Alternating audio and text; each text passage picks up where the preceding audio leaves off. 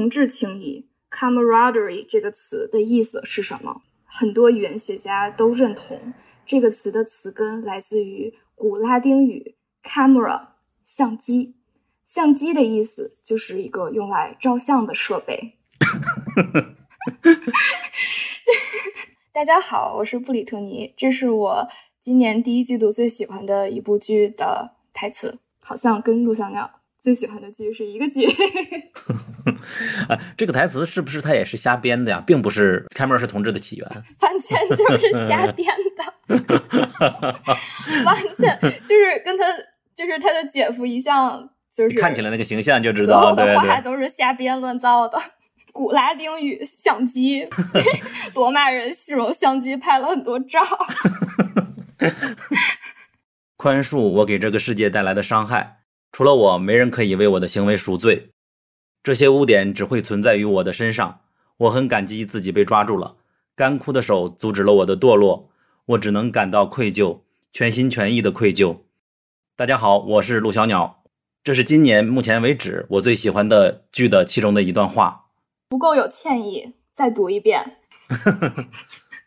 没有感受到你的歉意。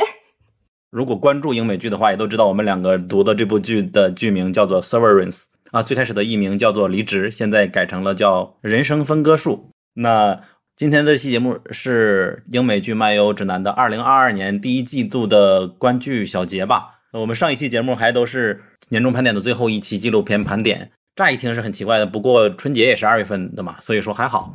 然后这个季度我们组里除了图钉和大闸蟹以外，应该是我和布里特尼看的剧相对多一些，所以就我们俩来做一个简单的聊天的形式，和大家聊聊我们这个季度主要看了哪些剧啊，比较喜欢什么，也跟大家说一下我们组里边或者是我们一些群里边大家的喜好是怎样的，就是不要期待我们这期节目有多少的含金量，用我们的声音陪伴大家。我的天哪，这句话说完了，感觉会被许多人骂我们，你我们变了。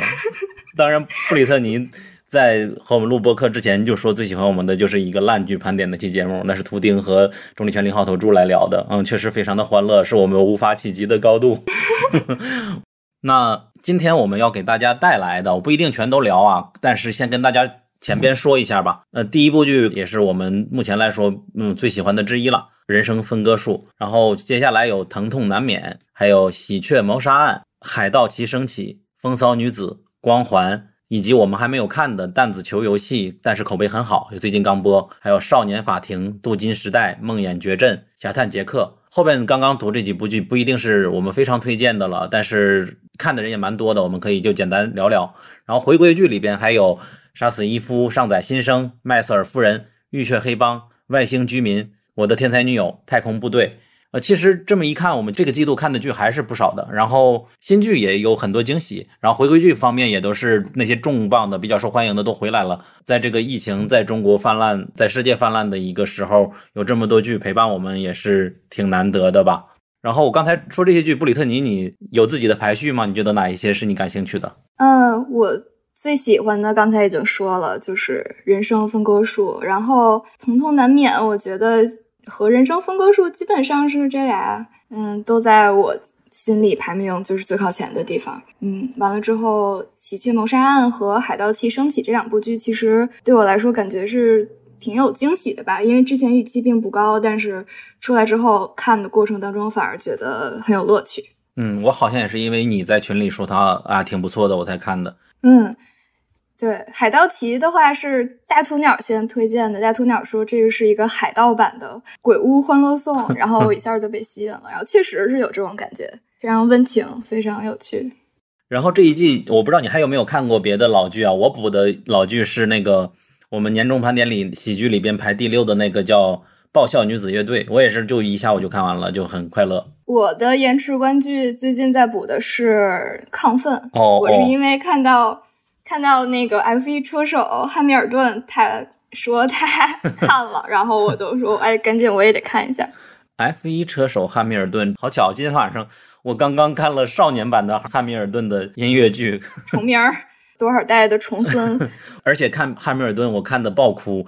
他他这个剧并不好看，毕竟是初高中生来演的嘛，国内的初高中生。对国内的初高中中生演的，哇，太厉害了！现在的，所以说国外的初高中生演的很好吗？我之前在 YouTube 上看到过，我无法理解，就是成都嘛，我去一个土路里边一个像废弃的地方开的一个戏剧，然后这里边确实是有一部分的观众都是家长，就是他们的孩子来表演了，他们就来，对外售票还是卖一百一百多一张，也坐满了，而且那里边的汉密尔顿用女生来饰演，所以说当他和那个谁来接吻的时候。一顿尖叫，笑死我了！但几个主演小小演员还挺好的，真厉害他们。我也无法理解，就成都这个城市，我不知道别的城市有没有啊？他们让一些学生蓝本，就好像是也是让他们学英语的一个方法吧。这个英语可是学的非常非常的好啊！然后全程在这里科普美国精神，你能想象吗？我我高中的时候可能也就是。演那么一小段英语剧什么的，撑死了。嗯，我记得当时我们演的是那个《窈窕淑女》里边的一段，然后当时我们班英语最好的那个女生演的是阿黛丽·赫本的那个角色，演的特好，尤其是那口音，就一开始因为她得说那个那个乡村口音嘛，然后她就演特好。然后呃，我再说那个 爆笑女子乐队那个女主是不是现在越来越火了？他在杀死伊芙当中演一个杀手，他在第三季就出场了，应该是。对对，第三季出场，他没有这一季这么纯熟。第三季他还没有变成杀手嘛？这季变成杀手，他的性格和表演，我觉得都和那个我们喜欢的威廉内尔非常的像哦，就感觉他也很像一个非常迷人的杀手了。哦，我还没看第四集，所以冲着这个应该去看了，因为我特别喜欢这个演员的风格，就是非常自然有亲和力。我也觉得是，嗯，可能以后会有很多希望吧。好，那我们就开始呃聊一下刚才我们提到这些剧吧。第一个还是，既然我们已经给他那么多铺垫了，就说一说《Severance》。《Severance》这部剧是 Apple TV 的一个新剧嘛，它的主演是亚当斯科特和布里特罗维尔。这两个演员，我感觉都算是挺厉害的演技派，对吧？亚当斯科特的话，应该是还是演了挺多剧的。然后我印象对他印象比较深的角色，应该就是在他之前就是一直擅长演那种衣冠楚楚，但是心就是内心特别坏，而且都不是蔫坏那种，就是那种表现出来的坏，特别擅长演这种角色在喜剧里面。嗯，他之前应该是在《善地》里也有演出，也是演的这么类似的这么一个角色。哦，对，还有对，她在《大小谎言》里边演那个女主的老公。哦，对，不知道你有没有印象，就是演那个呃瑞希·威瑟斯彭的老公。嗯，之前的我感觉他的戏路是相对来说比较固定的，有一段时间，但是在他开始演这个《大小谎言》之后，我感觉，嗯，他的这个演技就是正剧这方面的演技一下就被。挖掘出来了，然后在这一次这个人生分割术这部剧里面的表演，我觉得是非常让人惊艳的。之前我是不知道他有这样的演技，对，又抑郁又有旺盛的生，呃，就是内心里会有一点生命力那种感觉，我不知道怎么形容啊。他是不是有一个小名叫低配版的汤姆克鲁斯？有一些视角是很像吧？某些角度。有那么一点像 女主呢，我感觉她表演的也挺有意思的，又有趣又干什么。然后她的侧脸让我有点想到那个国土安全的 Carrie。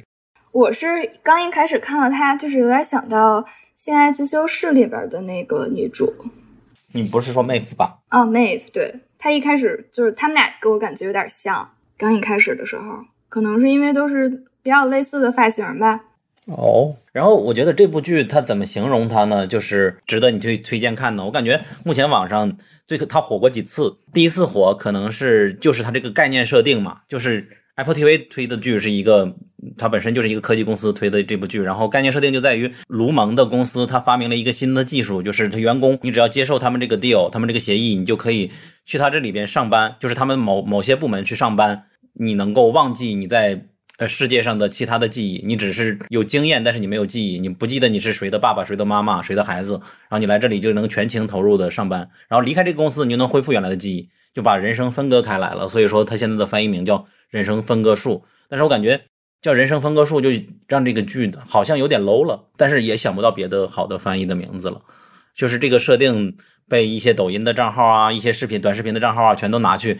剪重新剪辑变成几分钟的小故事往外去披露，所以说它是火过一波的，这是第一个。然后第二个就是，毕竟在国内这个打击九九六以及内卷以及摸鱼等等的越来越具有正当性了嘛，所以说许多人看这部剧都感觉窒息。他上班原来这个上班下班的话，这里边的窒息感完全复制到了我们国内的这些打工人。呃，工作的人员的里边，他们看剧都会以这个角度，许多推荐的文章都是这样来推荐的，哦，是一个非常窒息的。当然，第三个角度可能就是说是呃一个新版的一个黑镜或者是怎么样的吧，都是这几个角度是最开始笼罩在他身上的吧。我不知道你是怎么接触这部剧的？呃，我是最开始的时候应该是就是看到预告片儿，嗯，当时是看。苹果的另外一部剧应该是，然后当时就是前面插了这个预告片儿，当时刚一开始看的时候吧，因为那个预告片儿它剪辑的比较有戏剧冲突，就是跟这一部剧我刚一开始看的时候感觉非常不一样，所以光看完预告片儿的时候，我对这部剧的预期其实不是特别高的，因为它的预告片剪的还是感觉有比较有些老套，嗯，但是。嗯，开始看了之后，尤其是前几集，它的那种缓慢的节奏，然后那种嗯配乐啊，包括缓缓展开的它的整个世界观的设定，嗯，就是有点让我想到了《环形物语》，不知道你有没有这种感觉？对，就刚一开始的时候，它是非常不着急的，非常缓慢的给你展示这个世界，然后很多时候甚至都是嗯不带着任何价值评判的那种感觉。嗯，所以就是让你慢慢的沉浸在里面。嗯嗯，也看过一些文章说它像《环形物语》了，但是现在看到现在，感觉两个的主旨和要表达的东西是很不相同的。《环形物语》看完了真的是太性冷淡了，对吧？嗯，这里边还是蛮热烈的。这个剧到后面来，就就是一开始可能是有点像就是潺潺的溪水，然后到后面现在已经感觉像是到了入海口，然后就是冲突一触即发的感觉。你好会形容啊！就刚才已经说了，他的审美像《环形物语》，我觉得第一集的第一第一幕就是非常吸引的我的。嗯，咱应该能注意到，它是一个宽屏，就像《曼达洛人》那种电影的屏幕的那种对比，就是它的尺寸对比，对，和电视剧还不太一样呢。所以说，它的视觉效果都是以这个角度来做的。那第一集出现就会发现，女主海里她躺在那个桌子上，桌子上只有一一个音箱和一一条线。按理来说，我感觉这也是审美上故意的吧，就是。怎么可能没有蓝牙音箱呢？但是这条线一存在，你感觉一个女人躺在那里，然后旁边是一根线，就像一个蝌蚪一样，它就是一个性的隐喻在里边。嗯，然后往我看第一集，它有许多类似的从上面仰下来的那种视角的拍摄，然后我把那几个图都截下来了，发在即刻。我说没有人看完第一集会不喜欢这部剧，它的审美确实从一贯到尾都蛮有意思的，就是苹果风。有人说是苹果风，有的人说后来后来有人还说是太太空漫游风了，都是。有一点点的借鉴在里边吧，嗯嗯，然后 我怎么形容这部剧？我感觉对我来说还是它是一个反乌托邦的设定。我感觉自己有一个和别人不太一样的，就是我不太容易能够共情到许多剧里边的他们 so called 窒息的那些桥段。他们觉得九九六，我也不会感觉到很压力。就是许多的剧，我都是好像自己真的好冷血呀。这是你的特权。是特权的阶级才会。我对不起，对不起。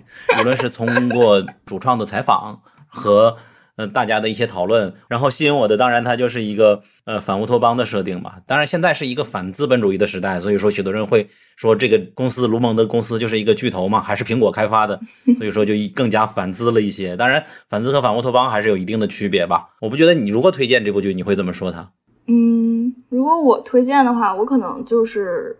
觉得这部剧还是一个比较像黑镜吧，就是一个比较接近我们现在现实生活的科幻剧。它可能就是在我们比较接近现实生活的一个环境里面，然后引入了一些新的科技，然后所有的人会怎么反应？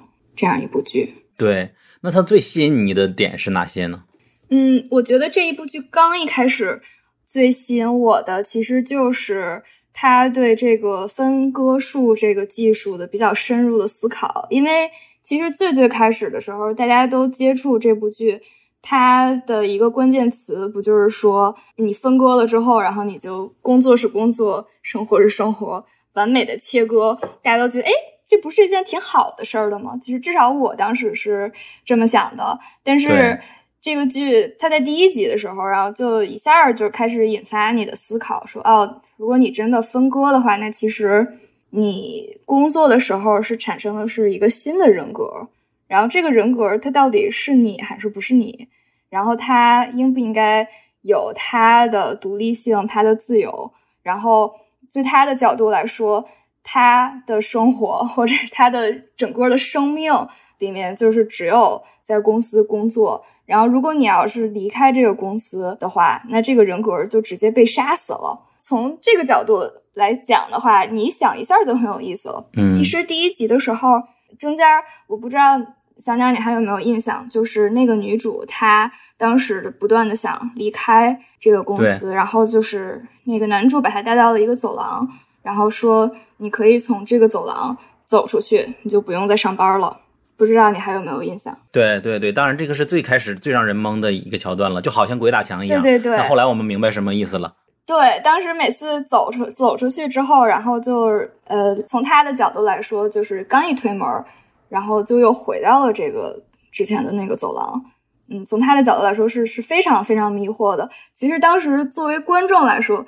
还没有被引导思考到那一步的时候，当时观众也是有一些，至少像我这种比较笨的观众，还是有一些迷惑的。我说：“哎，这个公司难不成它还能扭曲空间不成？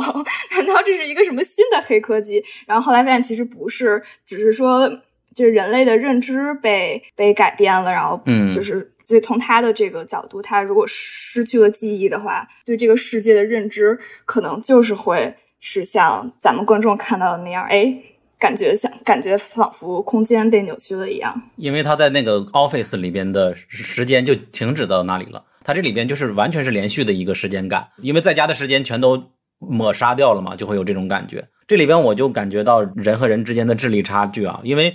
我最开始不懂这鬼打墙是怎么回事然后又有就钟立权零号土著直接就说解释了，因为他出去以后那边人又回来了，然后他没有那边的记忆啊，那边又决定回来了，你想离职想走也是走不了的，所以说就特别的有意思，而且他的拍摄手法也是做的特别好嘛，就是给你拍摄去了进去了，然后就回来了，进去电梯然后又出电梯，进去电梯又出电梯，不是出电梯，他是当时给他带到一个走廊，就是说那个走廊的尽头有一个门，说你只要出去的话到那个楼梯间，嗯，你就自由了。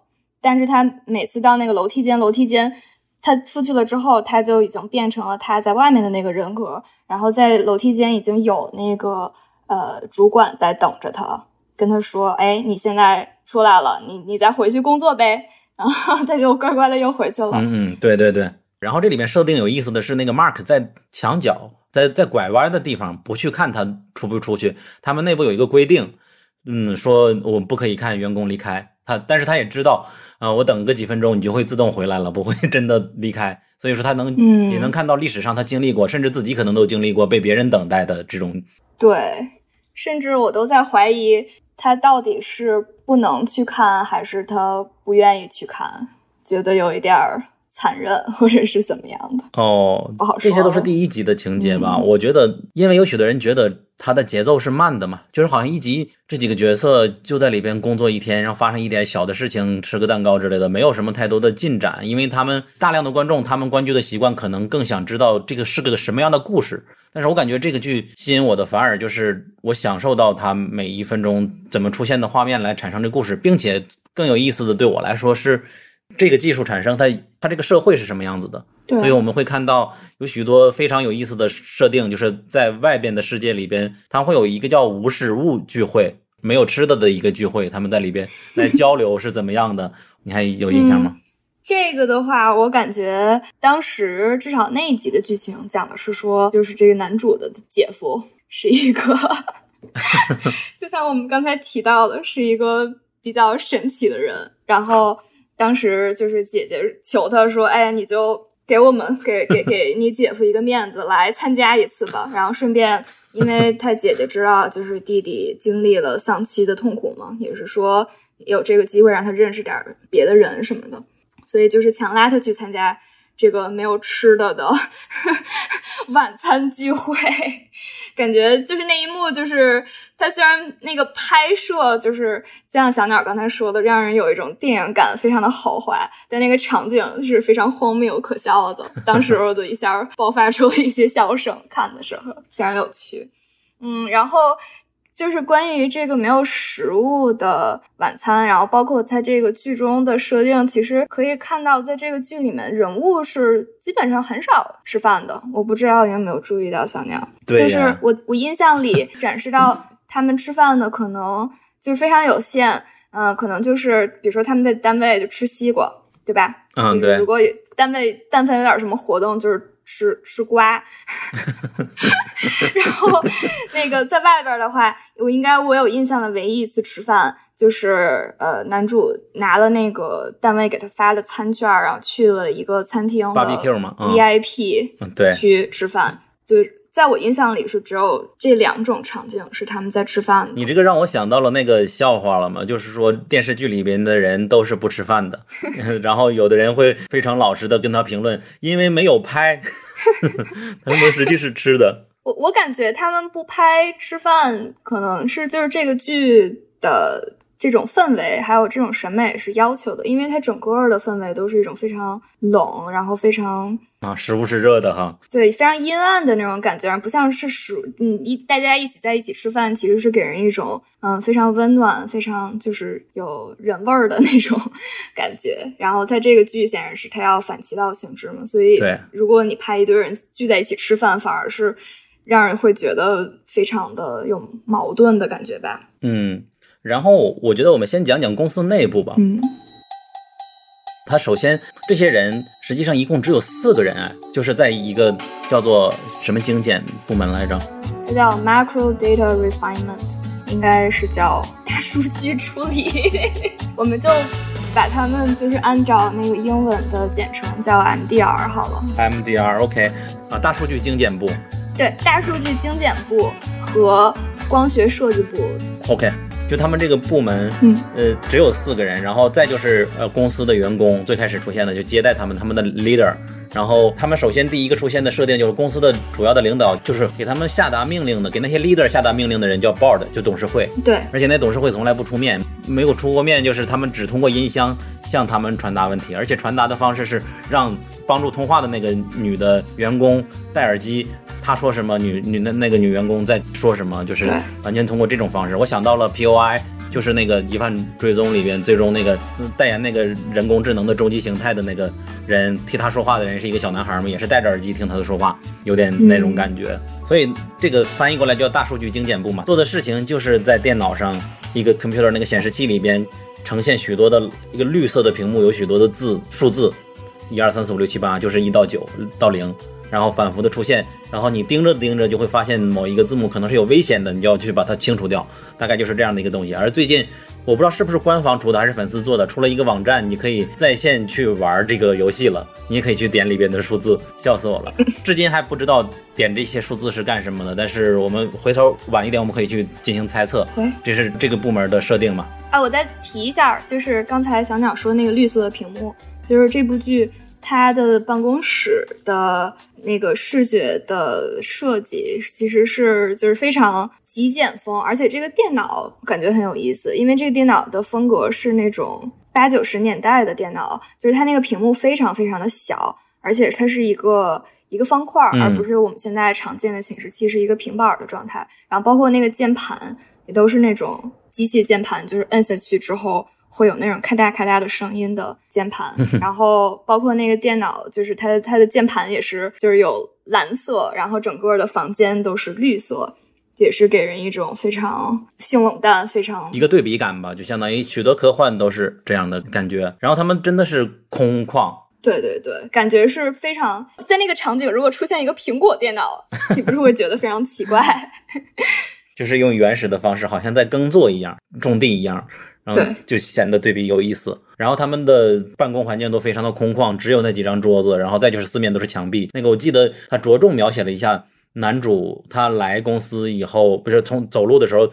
左转右转，左转右转，反复走。然后我当时还试图画了一下，他到底怎么走才走到那边，就是想把这个迷宫画绘出来。后来才知道这个迷宫那么那么大，因为有一个离职员工已经画过一个迷宫了，但是他还画的还是不完全的。那你就放弃了是吗？对对，我作为一个有广广场恐惧症的人，我真的分割术对我来说不可怕，但是如果知道办公环境是这么空旷的地方，我绝对不敢来。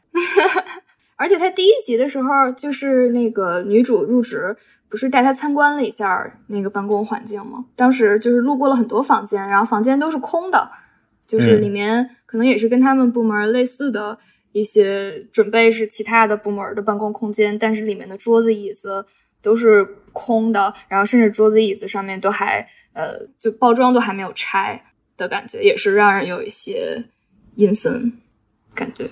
对，然后反正然后男主女主这两个人，我觉得他们都是。性格比较分明嘛，女主其实是没有交代她自己是什么样子的人的，但是她的性格描绘是非常的明显的，就是她来了之后立刻就想逃，反复的逃，反复逃，包括大家往后看的话，就会看到她用许多极端的方式试图逃走，但最终，然后男主这边他就是自愿来的，因为他他的性格就是自己的妻子呃离世了，然后。他自己感觉没有办法孤独度过下半生，或者是每天白天的时间都好痛苦，然后要不然分割出去去上班呢？他就这样就来到这里边了。他性格一以贯之了。之前我们和那个群里也有讨论过，就是这种技术，它作为一个记忆分离，其实它已经非常精准了。记忆分离，所以说他的人格基本上不会变的。当然，我们这也知道人的人格是通过长时间的环境能够影响，但是。分离前和分离后的人格基本就是同一个人格。那以后他如果再变成什么人格，那可能是过几年可能会有一定的变化，但是整体他还是变不太了。毕竟人的许多性格还是基因导致的嘛。所以说，咱也能理解到这个女主她无论在里边在外边都应该是一个非常敢的一个女性。嗯，她特别执着，而且特别有行动力。嗯嗯。然后另外就是那个胖子叫什么来着？Dylan。Dylan 也有点，我现在推断他应该很喜欢游戏。因为他说我是你们里边做纸套游戏最厉害的，是你们三倍的人，嗯，然后纸套是那是怎么的？是通过什么获得的来着？总之他说自己游戏这就是相当于工作进度完成的比较快，或者是做的比较多，得到纸套。然后他把这边的工作当做的有点。游戏人生的感觉吧，我感觉他，而且他什么也都不信任，他会传一些谣言，谣言不知道是真是假，会说什么曾经我们这里边发生过大暴动，隔壁的那个光学设计部和我们有一个互相的屠杀的一个活动，我不记得他有没有说过，实际上我们做这个工作去掉一个特殊的字符就死掉一个人，我都已经不能分清了是网友的推测还是还是他自己说过这句话了，我也不太记得了。我感觉这种一看到那个可怕的数字，然后包括他们在干那些事儿，然后包括在后来就是他们在办公区四处走，发现了一些其他的诡异的事情之后，可能每个观众都会有这些猜测，就他们在里面干的这些事情是其实是不是在杀人或者是在干嘛？因为你一个公司的业务如果说需要保密到。需要把员工都做分离术才能上班的话，那确实是让人会想，那肯定是非常非常见不得人、非常阴暗的工作。那么这种工作基本上一定就是会害人啊、杀人，甚至嗯，我觉得是很合理的。这也是你的观点吗？我倒不太同意。但是一会儿，对我是说这种猜测吧，其实是很。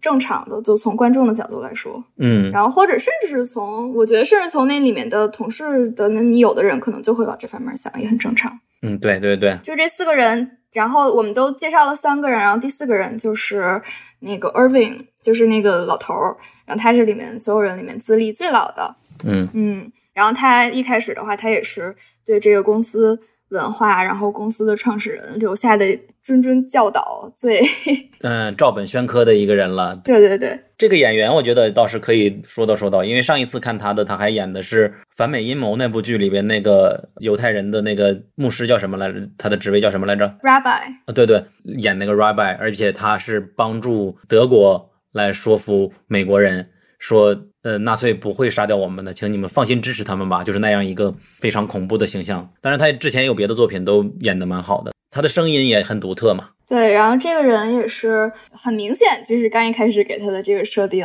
然后是之后肯定是会作为嗯主线情节的一部分。然后这个人的性格，然后包括他的认知的转变，也是会作为这个。情节发展的一大部分来呈现的，然后后来也也确实就是给他安排了很多有趣的剧情，有趣的剧情，比如谈恋爱是吧？比如 谈恋爱，嗯，一见钟情，就是这四个人的话，呃，现在他们他们部门这四个人我们都说了，然后这个四个人其实其中三个人我们是只看到过他们在。工作环境下的那个人格，就是男主之外的那个三个人。然后我们能看到，就是在公司外面的现实世界中的人格，只有男主，就是只有男主，我们能看到他的两个人格。对，其他的人我们都只能看到他们在办公的时候。但是除此之外的话，他们公司其他的员工，他们的领导其实是都是没有做这个分割术的。所以我们可以看到他的两个领导吧，在外面都是可以，生活当中也是可以继续工作的。所以说，虽然他们的员工达到了非常好的工作和生活的平衡，但是领导出门还是出来还是得 加班儿。而且这几个领导也是比较刻板的反乌托邦里边那些形象的样子，就包括就是那个女演员，她叫什么来着？我忘了，就是那个女领导，她就是 Mark 的隔壁嘛。对他，对那个里面的角色叫 Cobell，然后那个演员是就是著名的演员 Patricia Cat，就是非常 就是影后级的演技吧，在这里面也是演过非常多的剧，什么 Boardwalk Empire，哦，大西洋帝国里边的谁我都有点忘了。对，然后电影什么《Boyhood》里面，就是他，他是一个就是非常，我就是老能永远就是任何什么颁奖礼永远能看到他出席，然后也是经常被提名什么的一个演员。然后啊，这是奥斯卡影后，就是凭借那个这这个《Boyhood》中文叫什么？跟着男孩十几年的那个《少年时代》。OK OK，他凭借那部电影拿了一个奥斯卡奖，就是最佳女配角。嗯。嗯，然后之前也多次得过艾美奖。不过这里边应该是编剧故意这么安排的，他的表演就是比较拿腔拿调嘛，他的谈吐、他的发言，我不知道是我不了解你们英语的发音，他属于哪一个地方的本地的发音，就故意有点端着一样的感觉，但他就很符合反乌托邦小说里边那种形象的样子。对，但是他在现实生活当中，他有一个他的可以说是一个给他安插的一个身份，就像间谍一样。然后他在那个现实世界，他又就是装的，就是非常的和蔼可亲的一个老奶奶的形象。嗯，然后就是一秒转换的那种感觉，非常有趣。其实这里面所有的演员都是，包括男主，然后包括就是他们的另外的那个领导，就是那个 Miss Mr. Milchick，所有人都是。就是男主的一秒转换是他在电梯间的时候，就是他呃上班，然后他在电梯里面就是相当于被分割了之后，然后一下变成他的工作的那个人格，就那一个瞬间，他那个就是剧里面给了多次，就是他的脸部的大特写，然后就是一秒。就可以，就是感觉整个换了一个人一样，非常的厉害。然后那个他的那个主管就是 Mr. Milchick，也是，就是突然一下可以从一个非常有亲和力、友善的人，一下变成一个非常邪恶。就是他给我的感觉，我也看到有其他的观众提到，有点像呃《风骚律师》里面的拉拢，就是一个笑面虎的感觉。是有一点，有一点，但好像没有那么让人害怕，还是我。没那么害怕，还不让人害怕，我都吓死了啊！好吧，好吧，那演员也是非常演的非常好。这时候就可以引到有点反乌托邦的感觉的地方，就在于我第一个想到的是谈恋爱那个人叫什么了？Irving 啊，对，Irving 谈恋爱那个人最年长的这四个员工之一，他因为和光学设计部的那个老头呃一见钟情了，然后开始暗送秋波，然后。偷偷的并排走，哦，碰一下小手这种动作，然后让一个对老大哥，嗯，非常笃定啊，天天能背诵他的名人语录的那个人，呃，逐渐的觉醒了，然后开始一直到最后边，你就会发现他变化是最大的一个，本来很红很专的人，变成了一个后边的想法，他就和呃反乌托邦的作品，比如说一九八四，很那种类型的作品有很多。一样的地方就是那里边的男主和女主的觉醒也是因为爱情，他们因为传了一个纸条，然后就会导致他们开始质疑线下的制度，就是因为爱这种感觉就会让人想要逃出牢牢笼，对自由就开始有向往。这也就是许多反乌托邦作品或者集权国家，他想要限制人民，嗯，就是限制文艺作品，限制同性题材，限制许多爱情的一个根本的初衷。如果人们的想法越来越自由，就不会好管理，而让人自由的想法最容易产生于爱情。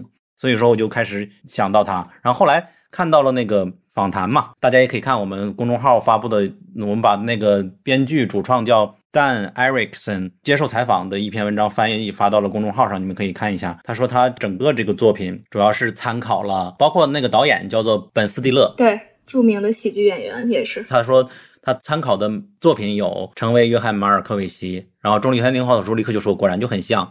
还有《楚门的世界》呀，《黑客帝国》、《办公空间》以及《等待戈多》等等相关的作品吧。虽然说没有直接提及《一九八四》，但是这些作品或多或少都有他们的影子在。然后这个编剧我可以先介绍一下，就编剧丹·艾克森，我不知道是不是第一次当编剧了，但之前没有什么好的作品。他是从基华盛顿大学开始创作嘛，然后纽约在在学校里面进行创作，然后后来又去了纽约大学修研究生的课程，然后在这个期间获得了戏剧写作的硕士学位，然后有机会把这个作。剧本一步步的搬到现在，就很像许多编剧梦寐以求的生活了，嗯，的一个人生了。然后他说，他对这部作品的定义是，这是一个关于打工人收回权利的故事。所以，我们国内就很多人就非常共鸣嘛，打工人收回自己的权利，这可以称作是一场残酷的、持续的人类的斗争。然后，员工们本身就非常强大，但我认为团队才是构成抗争力量的重要的因素，尤其当掌权者试图分裂团队的时候。嗯，这就能够告诉我们去看这部剧的许多主创角度的观影的角度吧。然后你可以说说那个本斯蒂勒啊，本斯蒂勒他就是感觉就是多年活跃在这个喜剧领域，然后可能最有名的作品应该就是呃。Zoolander 的两部就是都是非常非常火，然后非常就是标志性的角色吧，对他来说。然后当然他也在就是我非常喜欢的《消消气儿》里面有出现演他自己，然后他在里面演，就是他经常演的是那种就是嗯，在喜剧片里面突然就是有点严肃或者是突然发疯的那么一个角色，都非常有意思哦。我突然想到，因为男主也是喜剧角色转型，那他之所以选他作为男主，是如果是本斯蒂勒来选的话，那是不是因为他们两个人有相关喜剧相关的渊源的导致呢？我觉得是有可能的吧。就是我感觉，就是尤其是你通过《风骚律师》来看的话，其实喜剧演员的潜力真的是无限的。就是在 比如说即将回归的《Barry》第三季还是第四季啊？就我最喜欢的喜剧之一了，也是那个喜剧演员自编自导自演嘛。对，就是你看到，就是让喜剧演员去演正剧，哦，对，Bob Odenkirk，就他之前是多年一直都是在喜剧界摸爬滚打。然后也没有混出来特别大的名堂，但是你让他在，就是他包括在呃读诗里面，其实演演演的也都是一个偏喜剧的角色，但是你一旦让他来演正剧，在《风骚律师》里面演正剧，一下他的这个整个的表演潜力就都出来了，然后演的就是非常的细致入微，入木三分的感觉。然后就是在这一部也你也能看到，就是亚当斯科特也是的表演也是都非常非常的出色。所以每一个喜剧演员都是 尚未被挖掘的影帝啊！对，然后我想多说两句，这个公司内部的反乌托邦的模型，就是因为它设定了你你只能工作，并且你不知道工作内容，所以他们就设置了一些奖励的机制，而且都非常的低幼化。我在想，是不是就把员工当做儿童来教育、来管理的方式？比如说，你如果识错率超过百分之七十五，就会送你一个。我们在第七节再看到，我非常喜欢这个桥段了，叫做 MDE，叫 Music Dance Experience，叫半月起舞体验，就是突然五分钟，然后灯上就开始有霓虹灯，这天上有霓虹灯，然后你就开你给开上了一个音乐，你可以选择你用什么样的乐器来现场来跳舞，全部门都可以来跳。你就会非常的诡异，这种情情节就会就很有意思嘛。然后之前也有一次，Mark 他工作了一段时间，还是升职了呀，来了一次特殊的奖励，就是给他们奖励了什么东西来着？一些水果吃食物吧，等等等的。吃西瓜。对对对，就非常的 tiny 这种小的东西。然后第七集我们也看到了那个光学设计部的那个老头，他退休了，意味着这里边的人格要死亡了，又给他了一个新的呃新的奖励了，就是也是开了一个 party。我我在想啊，我在想，就是这种设定会不会也是跟就是这些人呃分割之后的人格有关？嗯，看到有一些讨论吧，就是在说，其实这些就是在里面工作的这些人格，其实是本身也不是很成熟的。嗯，如果说可以剧透的话，嗯，那在第七集里面，就是 Dylan 非常愤怒的时候，他去他扑向那个主管，然后去咬了他一口，就是咬人 这件事。如果是我在我们现实世界当中，可能就只有小孩会做，因为就是 可能两岁的小孩他有牙了，第一，然后第二，他就是非常愤怒，他有非常愤怒的情绪的时候，他没有办法发泄，然后他就只能就通过去咬人去解决，去发泄这个。他的情绪，在第第第七集里面，我们看到这这个东西在杰伦这么一个可能至少三十多岁、四十多岁的人身上 发生，就是可能就是也在向我们展示说，就在工作的人格，我不知道他们这个分就是分割数具体分割到什么程度，但是你可以想见，就是人的这个嗯成熟，就是情情感的这个成熟性，其实很大一部分是建立在你跟其他人的互动的。体验当中的，如果说你跟其他人的交流互动的这些记忆都被消除的话，可能你的就是你你确实可能没有那么情感上没有那么成熟。那如果是对待这样的一些人格的话，可能确实他们在某些角度可能确实像一个小孩儿。比如说杰伦，他可能加入公司一两年，那可能某些角度他的情感成熟度就像一个呃几岁的小孩儿一样。所以说。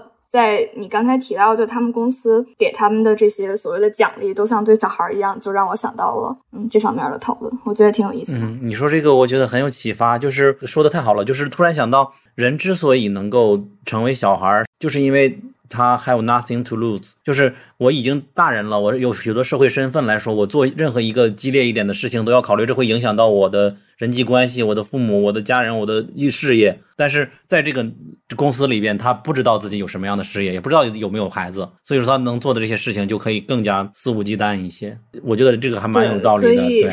所以说需要就是不断的用他们企业的所谓的员工手册给他们洗脑。然后，所以他们公司会有非常严格的规定，说不可以把任何外面的书籍带进办公空间。那都是外部世界的东西。然后这也就引发了就是那个姐夫的书的那一套剧情，也很有意思。对，而且还有一个特别，就是如果说别的都只是沾一点一九八四的情节，那就是那直接就是带入一九八四的，或者是有点高仿的感觉，那就是公司的大的 leader，他们的几个创始人。嗯，因为有一次有一个就是海里他犯错以后，带他去参加了参观了一下类似于公司的历史博物馆一样，让他看一下我们公司历来的伟人是怎么样子的。而且他最开始刚进公司的时候，还男主也去看了一下公司的墙壁吧，就公司里边墙壁里边那些名人名言语录，都像老大哥在表达的一些话，你有没有印象中？对对对，用的那些词儿，就都是就是觉得看这部剧非常长词汇量。因为很多词儿，你的日常当中根本都不会出现的，什么什么 convalescence 什么这种词儿，就感觉不知道你有没有印象，就是说的是那幅画儿，就是他那个公司创始人小时候生病了，然后生病就是恢复了之后，一下就产生了很多的非常伟大的想法，奇思妙想。有没有印象？就是那幅最开始让那个 Irving 跟 Bert 他们两个人一下就是聊到一起的去的那一幅画。然后这时候就实实际上凸显了 Dylan 的有意思的一点，就是他是一个肆无忌惮，就能在大家正开始上党课的时候，突然给你吐槽一点，我这有一个拼图游戏，你来玩啊，你可以不用听，然后。但是那个老头他就会觉得非常虔诚的在以为你那个海里既然思想有问题，我给你上一遍党课，你就能够被我解决了。真的是，就是我们外部作为观众来说看的是很荒谬的，但是但不同人会有不同的理解嘛。另外就是凸显出我们可以聊聊外部的世界了。我们至今还不知道公司到底是干什么的嘛。这个公司它是一个巨头的科技公司，但是干什么呢？我们是始终不知道的。但是外部的社会对它是有相当相当多的批评的，批评文章里已经形成了许多的固定的词语了。比如说，呃，外面的人叫 outie 是吧？然后里边的人叫 inny。对。然后第七集我们也看到了，他们那个看到了一个视频，那个老头的外部的视频，他也管里边的人叫 any 了。就是好像是也是一个通用的用法了，而且他们会批评这个技术的呼声，在他们公司啊，还在许多地方都会有游行或者带口号标语。因为这几集也揭露了好多我们看到非常导致个体有问题的那种桥段吧。我们现在是可以全剧透了吧？剧透。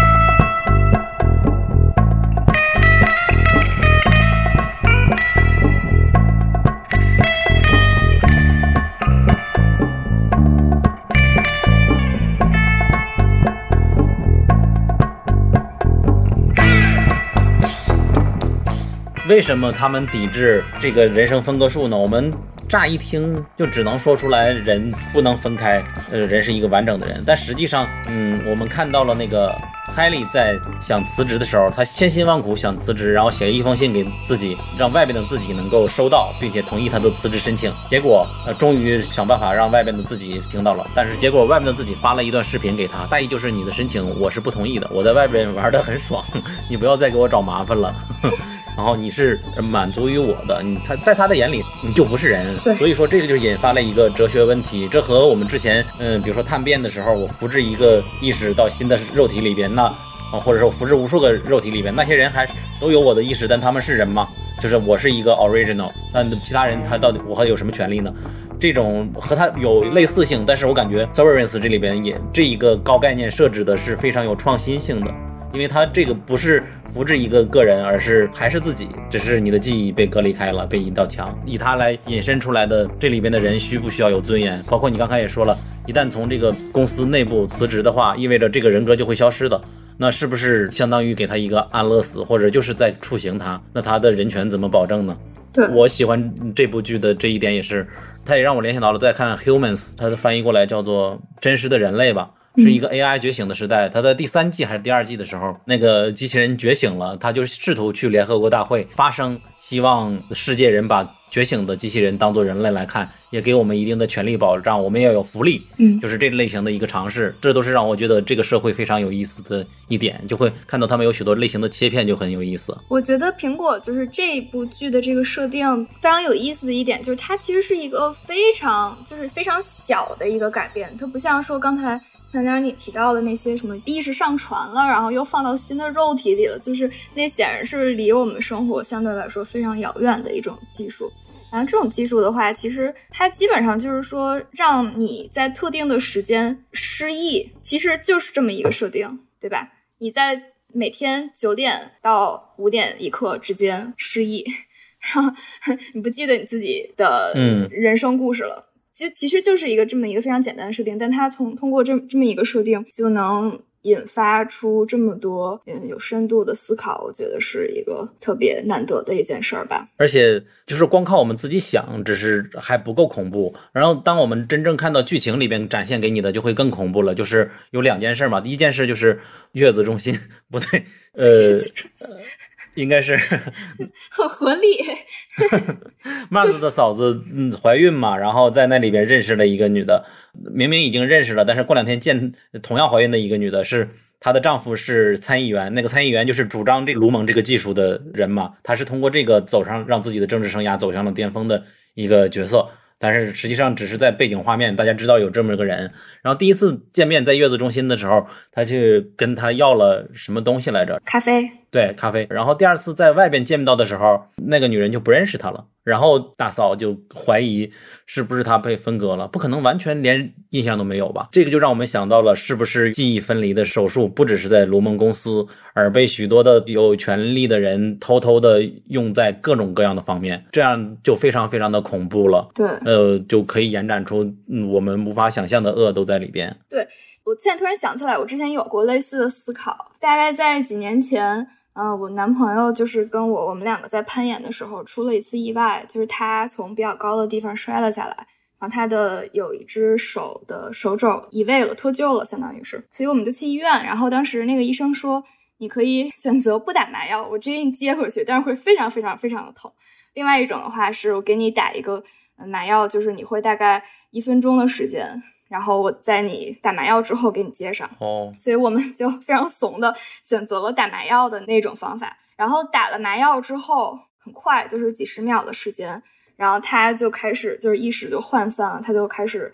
在那儿哼哼，然后那个医生非常快的把手肘接回去了，但是其实也是很疼的，就即使打了麻药也是疼。然后他就在那儿呻吟一直，然后接完了之后，大概又过了几分钟的时间，他才恢复意识。但是在那几分钟的时候，他也在哼哼，他在说话，就是他试图在说话，但是没有人能听得懂。然后后来他大概几分钟之后恢复了意识，然后他什么都不记得了，打了麻药之后。所以当时我就是在想说他。那几分钟的时间在说话的那个人到底是谁？有的时候你有没有想过？对，就是其实我当时一直在想这个事儿，然后我说那几分钟的他去哪儿了？现在 是不是就不再存在了？就有的时候会想到这种事儿。那个人也一直在在里边，在卢蒙里边抗争呢，还没有出来呢。前两天刚听胡佐会有谍战的事情，就是他们尤其是冷战的年代，经常。试图用一些麻药让人能够骗出一个所谓的真实供词的那种，就这种场景应该是蛮常见的出现的。还有许多细思极恐的，就是在第五集和第六集之间，有的群友看到了 M D B 吧的一个演员表的介绍，还是哪里的演员表介绍，把那个给 Mark 做心理治疗的那个女医生（括号里边写着是 Mark 的妻子）。所以说，当时我就被剧透到了，我就在群里说，不知道的人就不要知道。多亏了你的提醒，我也知道了。当时，嗯，对。然后 Mark 在第七集的时候，把自己的呃，因为他有一个现任的女朋友，呃，交往中的女生嘛，他当他面子把那个前妻的照片撕掉了。后来晚上他又拼回来了，一看照片，果然是这个女的。所以说，你会知道他的老婆其实并没有死。就所以说，Mark 对老婆的记忆也是错误的。你就可以可以看到卢蒙可以对任何一个人做到什么样的删减，就很难想象了。对，其实这件事儿就之所以让观众能感到震撼，就是因为这部剧它前几集一直在铺垫，就是这个男主是如何呃应付就是他妻子去世的这么一个伤痛吧。就是在前几集的时候，我们看到就是他。在现实生活当中呢，他永远都是表情啊，然后整个人的状态都是一个非常非常低沉。嗯，然后他在外面。除了那一次去那个餐厅 VIP 去吃饭之外，就是永远你看到他就是躺在沙发上喝酒，然后地上有很多酒瓶的状态，然后包括他的姐姐和姐夫是怎么对待他，小心翼翼的对待他，就能看出来这个人是在非常非常大的伤痛和痛苦当中的，每天都是煎熬。就是这也是在解释他为什么决定去做这个分割术去卢蒙上班嘛。但是。当你在第七集的结尾看到这一切其实都是谎言，其实他们很很长时间以来都可以在公司见面，但是见面都不认识的时候，你会就想到这整个这一件事儿是多么的残忍。而且现在我想到，我都突然都想哭了。我们现在还不确定他的妻子到底有没有做分离手术。如果他是没有做分离手术，只是在假装的呢？可能性非常小了。如果是这样子的话，我知道，那你爱我，我每天都在观察你分离了以后。你是这个状态，这样是何等的一种爱情的表现？但是另外一种更大的可能，可是他妻子也是做了分离，然后他在另外一个上班，告诉你的丈夫是事故发生的出事的那一个人，他也为了消除这个痛苦，然后来卢蒙上班了。他两个双方都是同样的剧本，然后在每次应该的公司里还有机会再见面，但是他俩互不相认，这个有点很像过去的，无论是古希腊神话还是国内的一些神话，都会有类似的情节吧？就非常的幻灭了，就是这个科技带给我们的许多东西，我们都想象不到。我突然又联想到了之前有一个被砍掉的，就是一集一集播的那个叫《异度觉醒》的一个科幻的电影，是动画吗？是新番动画吗？不是动画，是美剧，是十年前的剧了吧？至少十年了，起码八九年了吧？他那个剧里边，男主在一个世界里发生车祸，自己的妻子去世了，然后他睡觉。就进入另外一个世界，那个世界里边是他的儿子去世了哦，所以说就会有两个不同的真实，他真的没有办法去睡觉，但是还精力还是存在的。我感觉相当于这个卢蒙公司里边这个男演员他所在的世界也是，和他有点相似性吧，他也生存在两个世界里边，简直是折磨呀。嗯，但我其实有点期待这样的人生呢，太可怕了，就是很有意思，所以就说我共情能力很差嘛。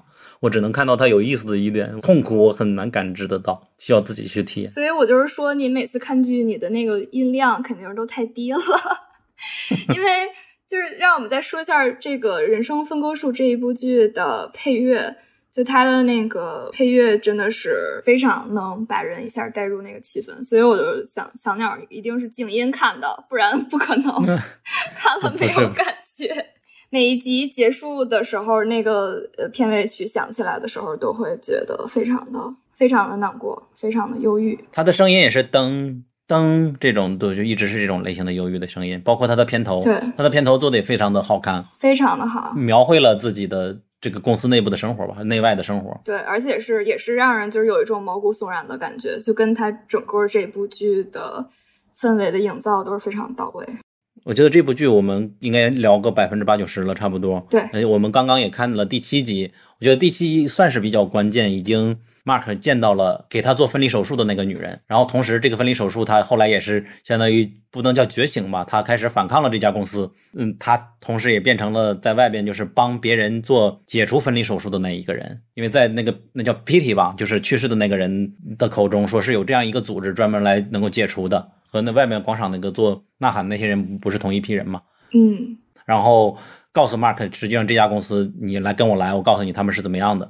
就我们也看已经看到他已经了解这些了，并且带了一张门禁卡进到了公司里边。对，这下一集可能就要去想要去干翻这家公司，当然可能没有那么恐怖吧。我们可以看到所有人的愤怒值都已经积累起来了。对，忘记补一点就是，那个 Dylan 他也被强行在现实生活中，就是外面的世界里边就 wake 了一次，就是那个黑人的管理员 leader 突然让他在家里觉醒了那个公司里边的人格，让他看到自己的儿子。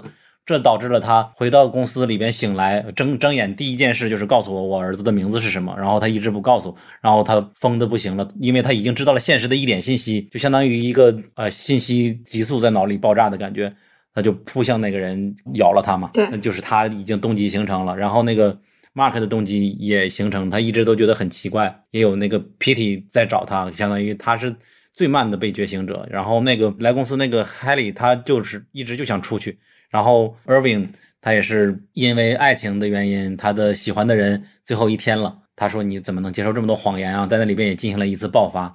所以说，这集的最后一段时间，最后几个台词吧，他的最后一个台词就说：“Let's burn it all。”还是说什么话了？我们把这个公司给夷为平地吧。就是我感觉下两集就开始进行这种反动的行为了。对。但是我印象中好像他已经续订了第二季，不知道最后两集能做多少了。我还蛮希望他别续订的，就这两集做完了就已经挺让我满意的了。哎呀，这个他这个故事已经都展开这么大了，包括现实世界当中的一些各种的争端，然后包括涉及到就是政治什么的，这我感觉这两集干这么多事儿，除非他一集仨小时，不可能，不然的话都不可能了。等着第二集吧，乖乖的。我我感觉，甚至这一季就是他的老婆死的这件事儿的前后的原委，我觉得可能都未必能解释的清楚。但是反乌托邦三部曲，一第一部曲一般都是觉醒嘛，第二部曲就应该是去反抗了，就是后边的就好像在已知设定里边解谜的乐趣就没有了，就不知道到底怎么才能做的更有意思了。他们毕竟是普通人，不是一个能够对抗他们的大大企业。谁知道了？托拉斯到底怎么才能解体？咱也不知道。对，但是能续下去也是很让人喜欢的。嗯，然后这就不得不提那个姐夫了，他写那本书真的是啼笑皆非。你也看得出来，他也主创把自己许多的想法也融入了的这本书里边。比如说有一个经典的台词是：呃，工业的核心是灰烬 （dust），就是 D U S T 那个。然后，亲爱的读者，如果你发现自己一直在向体制低头，不妨停下来问问：必须做出改变的是你自己还是体制？虽然说他讲的许多的论据都是非常胡编乱造，但是他讲这些道理都是反抗体制、反对托拉斯、反对资本的那种 那种形容吧，就很有意思。对，嗯，其实就是第七集吧，就是之前六集慢慢的铺垫，然后到第七集一个大爆发。其实第七集发生的这些事儿，你如果说用这个现实生活当中。用我们的生活经验来想的话，其实是非常有戏剧性、非常残忍的。比如说，从 Dylan 的角度来说，他是相当于你想象一下，你突然知道你你有一个儿子，然后你看见了他大概几十秒的时间，然后你知道你这辈子永远再也见不到你的儿子，然后关于他的其他信息你都不会再知道了。这件事儿，想象一下是有多么残忍。嗯。然后从 Irving 的角度来说，是他的爱人马上就要死了，而且是搞了一个告别的聚会庆祝他死。嗯，这件事儿有多残忍？而且在这个告别聚会上，这是你能见他的最后的机会。但是你们除了握一下手之外，其他的什么都不能做，甚至都不能说，只能用眼神来交流。这个真的太戳了。这个他们两个的爱情就是最多就碰一下手。呃，刚要接吻的时候，别人突然来人了。然后不让他找，反复让他找，也不让他找到。而且，但是他俩描绘的都是有一种爱情，就是想 想伸出但又无法触及的手，这种类型的感觉，确实是。对，但是他这部剧他完全没有说煽情或者怎么样，他只是说展现了这些人在面对这些情况当中的反应，然后用一种非常克制的。手法去写，但是你只有在观众通过观众，然后你去反复回味的时候，你才能意识到，就是整个这一集给这些人带来的生活的巨变。我觉得这部剧我们可以就告一段落了。好的，我希望在大结局播出之前能够放出来这些节目嘛，然后大家和我们一起来追就好了。对，但是降低预期就好了，不要指望它是一部神剧，享受当下。之前已经失望太多次了。那我们进入下一部《疼痛难免》吧。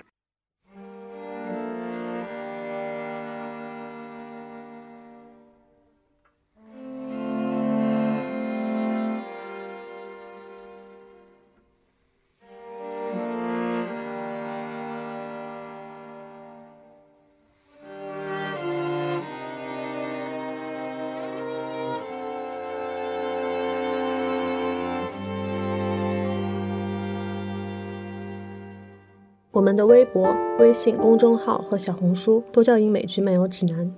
微博和小红书会发布新鲜的英美剧资讯和新剧观感，微信公众号则只会推荐我们认为非常好看的剧。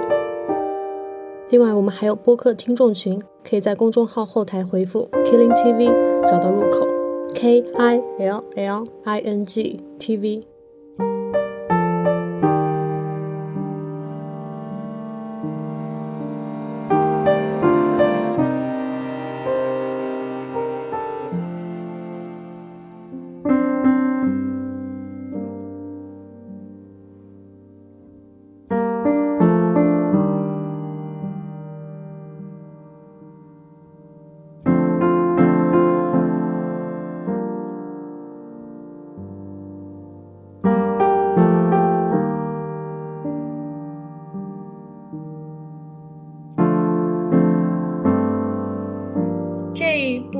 是改编的，是原作者 Adam K 的，嗯，同名的一本小说，呃，讲的就是他当年在，可能是在零零年代初期，在英国的这个全民医疗系统里面 NHS 的一个医院里做妇产科医生的个人的一段经历。然后，当然我们都知道这个人他最后不做医生了，然后改行写了小说，所以显然是他在这个当中经历了非常多的困难，然后也展示了就是。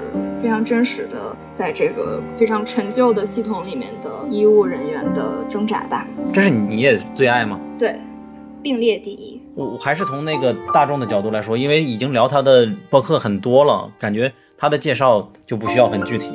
我感觉许多人知道他还是因为 Adam K 那个男主。啊，许多人说他像什么衣物版的《伦敦生活》，但是我感觉不是很像啊。但是因为这句话确实让许多人去看了。相似的点，我感觉就是话外音，就是对着墙说话，对着你来说话。但是他说话的感觉，我感觉这是他的败笔之一了，就是没有让我感觉到第四面墙，他可能没有那个菲比那么有魅力。哦，对不起，说的也没有那么频繁，其实更多的是展现他的生活。就是对着观众说话这件事儿没有作为他，就是整个剧非常重要的一部分，不像《伦敦生活》，所以给人印象并不深刻。但是就是我个人感觉是，呃，其中有一集那个舒提他对着镜头第一次说一句话的那个时候是非常震撼的。对，然后你会觉得它压抑的程度是几分的？如果有对比的话，我觉得这部剧它其实在我看来是让我又哭又笑的一部剧，所以可能说压抑的程度并没有那么严重，但是在压抑的时候是真的是让我就是能哭出来的那种感觉。但是它也有又有很多就是生活当中一些人和人之间的友情、亲情、爱情这些温情的元素在，会让人觉得，嗯，似乎生活还有希望。这个系统虽然没有改变，但是似乎大家都可以，就是有可能找到一些出路吧。如果伦敦生活的压抑值是八的话，它应该是多少呢？我觉得这个比伦敦生活稍微好一点儿，可能，但是也就是七吧。伦敦生活是八，它是七，就是没有什么区别。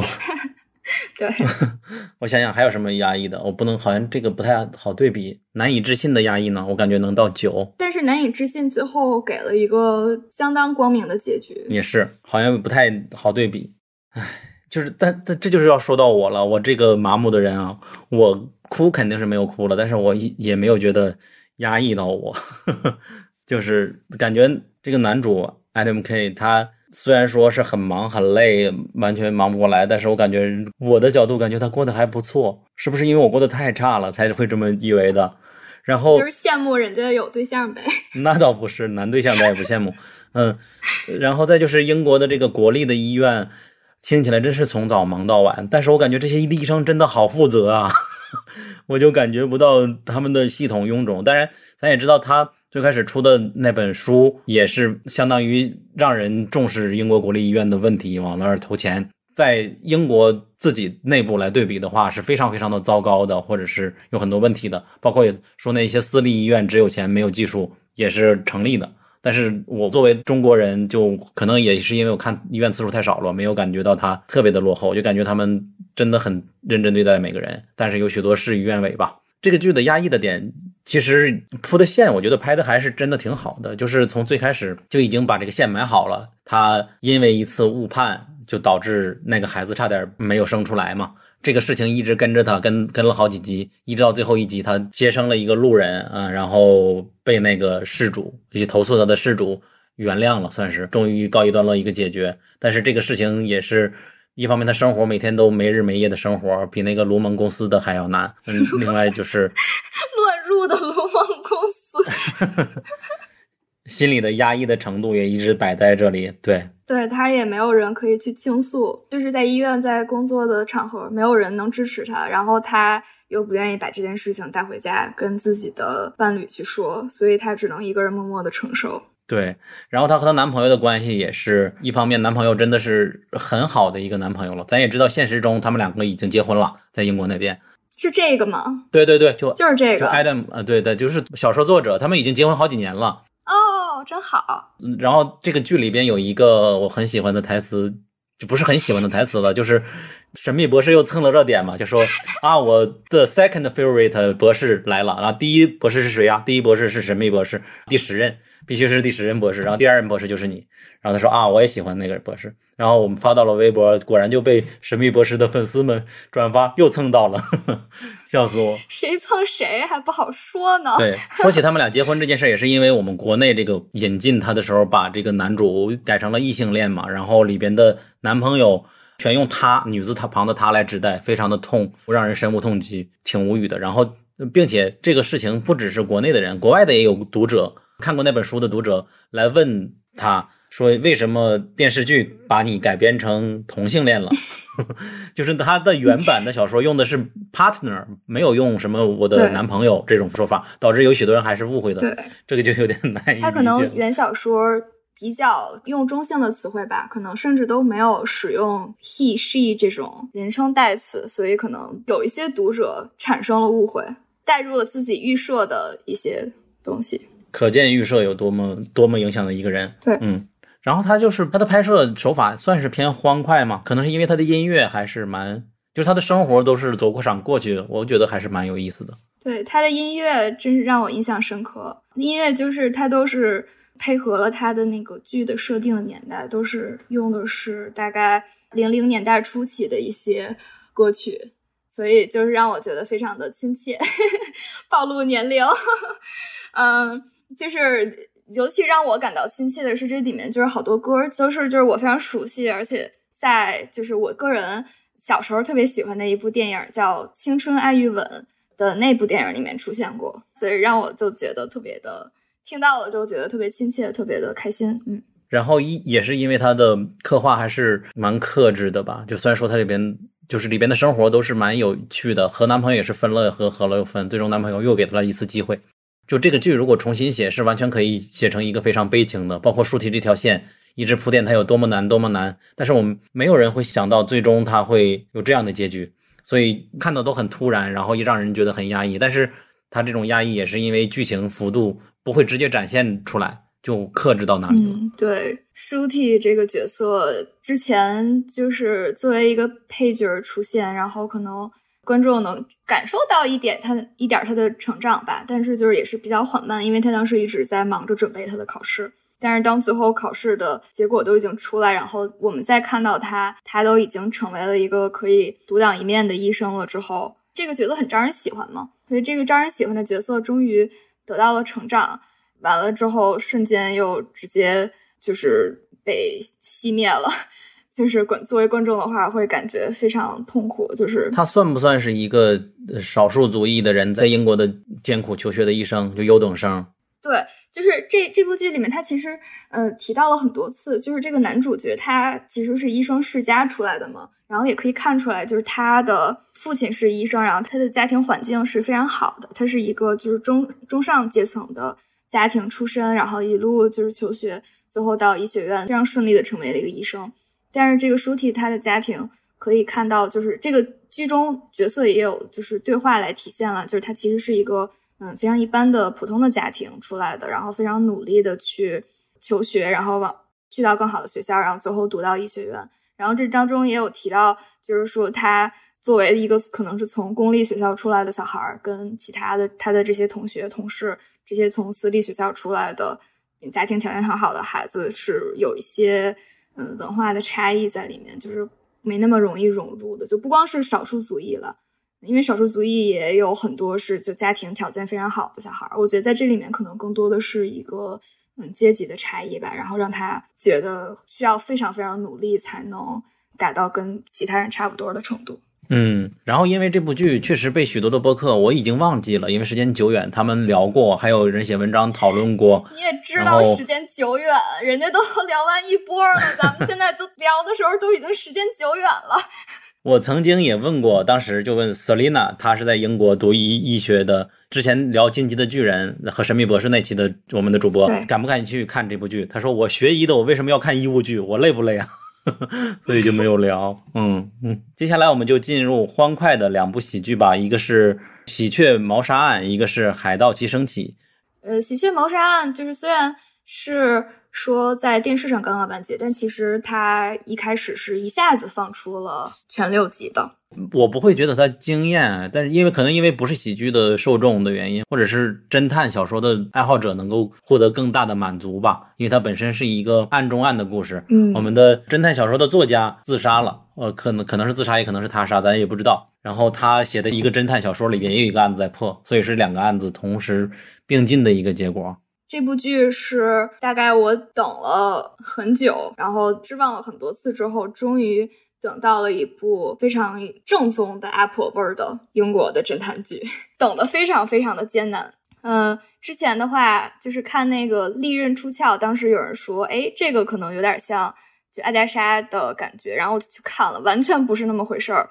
就是这部剧的感觉，就是有一点轻松。然后有一点儿英国的田园风光，然后有一些这个英国的中产阶级的角色，然后其中有一个人去世了，然后有一些嫌疑人的这么一个非常经典的阿加莎的组合。然后这部剧的编剧也是这部剧原小说的作者 Anthony Horowitz。这个人他之前也是参与了不少阿加莎的小说改编成剧，包括波洛的一个非常有名的编剧和小说家，所以还被柯南道尔认证了，对吧？对，就是质量保证，然后就是真的让让我这种就是阿加莎小说迷还有剧迷感受到了非常纯正的味道，觉得所以就就非常非常的满意。对，原来如此，因为阿加莎的小说包括就之前。嗯，各种他的小说改编成的剧吧，其实，嗯，我个人最喜欢的风格还是像这部剧的风格比较类似这种轻松一点儿，然后但是又有些悬念，但从来都不会给人一种非常恐怖或者阴森的气氛的感觉，从来都是相对来说比较欢快，然后生活当中遇到了一些困难去解决困难的这么一个主题，所以我个人非常非常的喜欢。如果你也想看一部气氛比较欢快，就是下班之后很累了，然后看一部让自己觉得很有趣。很开心的剧，然后又同时又能解谜的话，这部剧就非常适合你。我觉得，因为它是侦探小说嘛，两边都是在解谜。现实中这个作家的死亡在解谜，然后小说里边那个大侦探 Pound，Pound，Pound，OK，Pound，呃，好像英音和美音的区别。他他在那儿，就是他在那儿还纠正别人半天，我的这个名字应该怎么读，但 我还是忘了。对。就总之这两边都是解谜的，我感觉我们这方面我们就避免去讨论了吧，让大家自己去看。如果你喜欢阿加莎或者是这种侦探小说作品的话，嗯，另外一点，许多作品都在讨论的就是艺术家的真正的想法和他的作品应该选择哪一个，他的身份认同的问题。他就是之前写自己许多表达的世界的带有哲学思想的作品不火嘛，只有写了这个侦探变成了一个流行作家。许多流行作家可能都会有一个想要写更深刻的内容的那种想法，但是被市场证伪了嘛，所以说就会有这个问题。他也存在这个问题。在调查的过程中、解谜的过程中，我们也了解了这个作家本人他的内心的痛苦在哪里，以及他的邪恶在哪里吧。对，刚才我讲的是这个呃编剧自己写的小说改编的，就可以想象，因为这是一个。就是案中案的一个结构，就是这个里面是有现实生活中的案子，还有这个小说当中的案子，这两个案子来交替调查进度，然后情节是就是交替推进的这么一个结构。所以可以想见，就是在小说里面，很多时候这些转换可能是稍微有一点生硬的。但是在呃这部剧里面，就是你如果做影视化的呈现的话，这种就是转场其实是做的让我觉得非常惊艳，然后非常流畅的一个过程。所以很多时候，嗯，比如说是这个女主在乡间小路上开车去一个地方，然后这个时候迎面开过来一辆另外一辆车，可能是一个更老式的车，然后我们来跟着对面开过来那那辆车的话。直接就可以转场转到就是小说当中，小说可能设定在四五十年代的嗯那么一个场景里，所以我个人觉得是非常非常好的一个影视化的改编。它它也是一集没有多久的，可以去慢慢品味的一部剧，挺有意思的。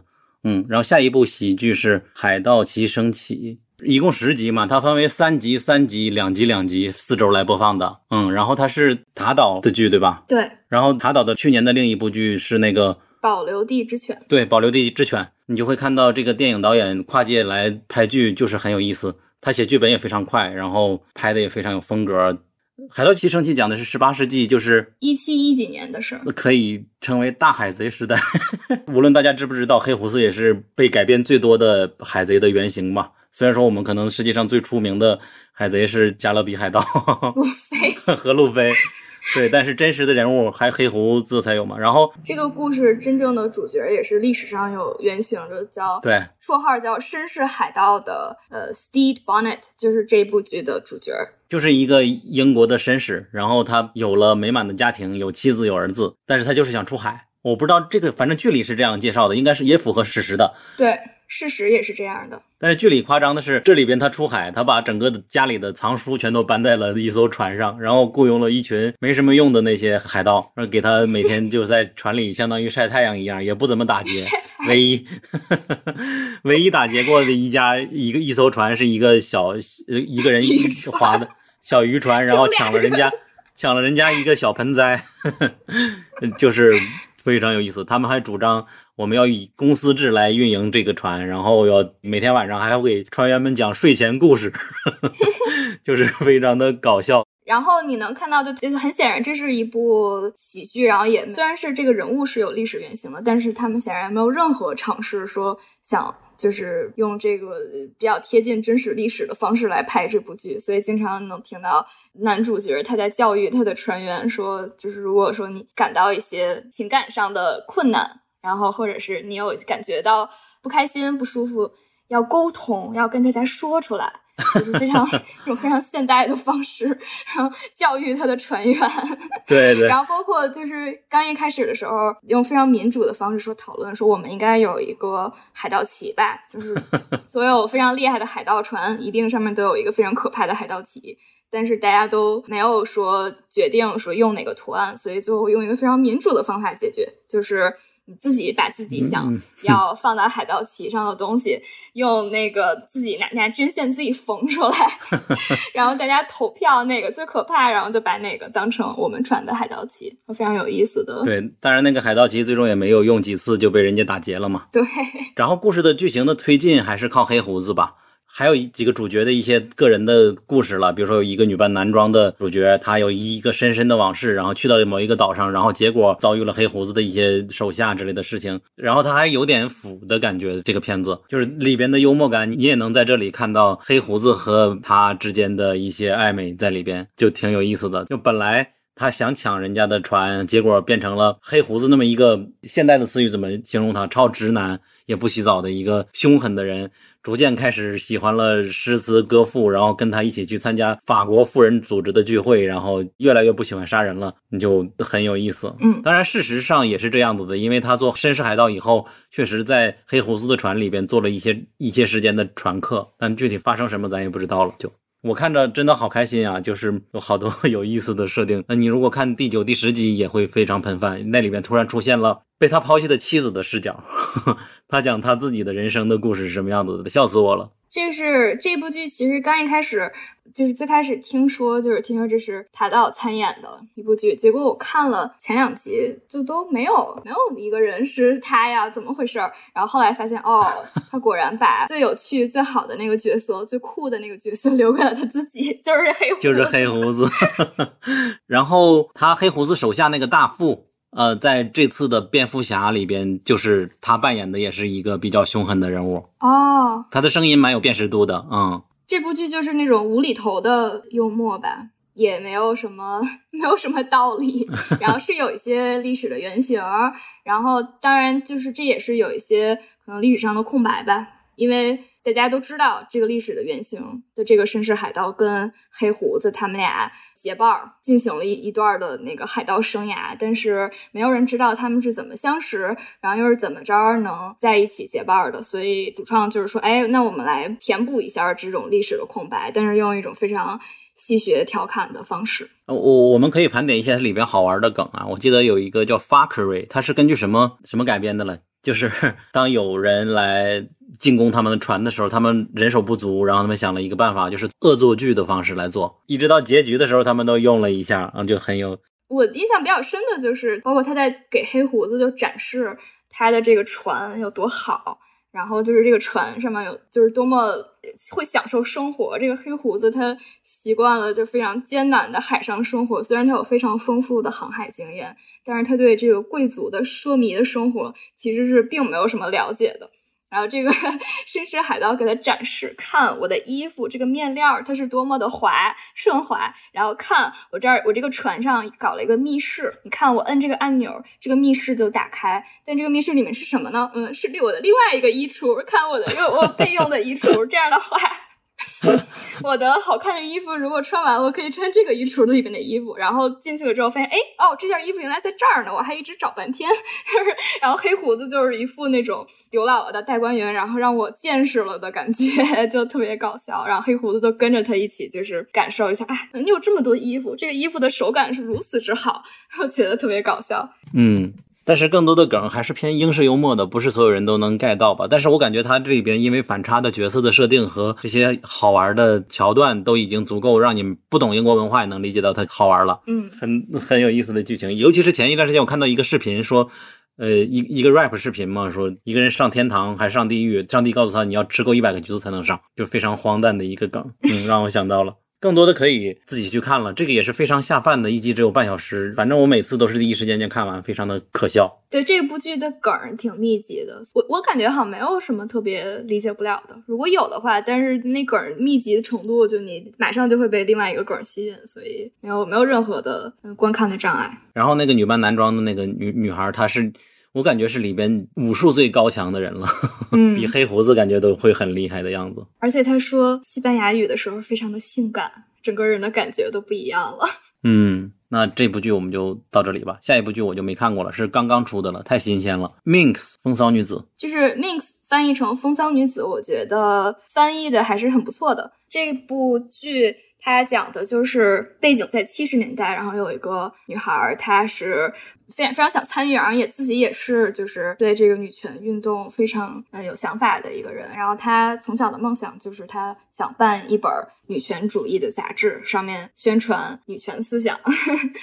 但是呢，在当年的那个时代背景下，他的这个想法很难被启用，所以他不得已之下，就是和另外一个专门出版色情杂志的一个公司小公司的老板达成了一个协议，说我们来办一本杂志，叫《Minx》，就是《风骚女子》这本杂志。然后这本杂志的内容呢，其实就是嗯，面向女性提供色情内容，比如说我们会拍一些。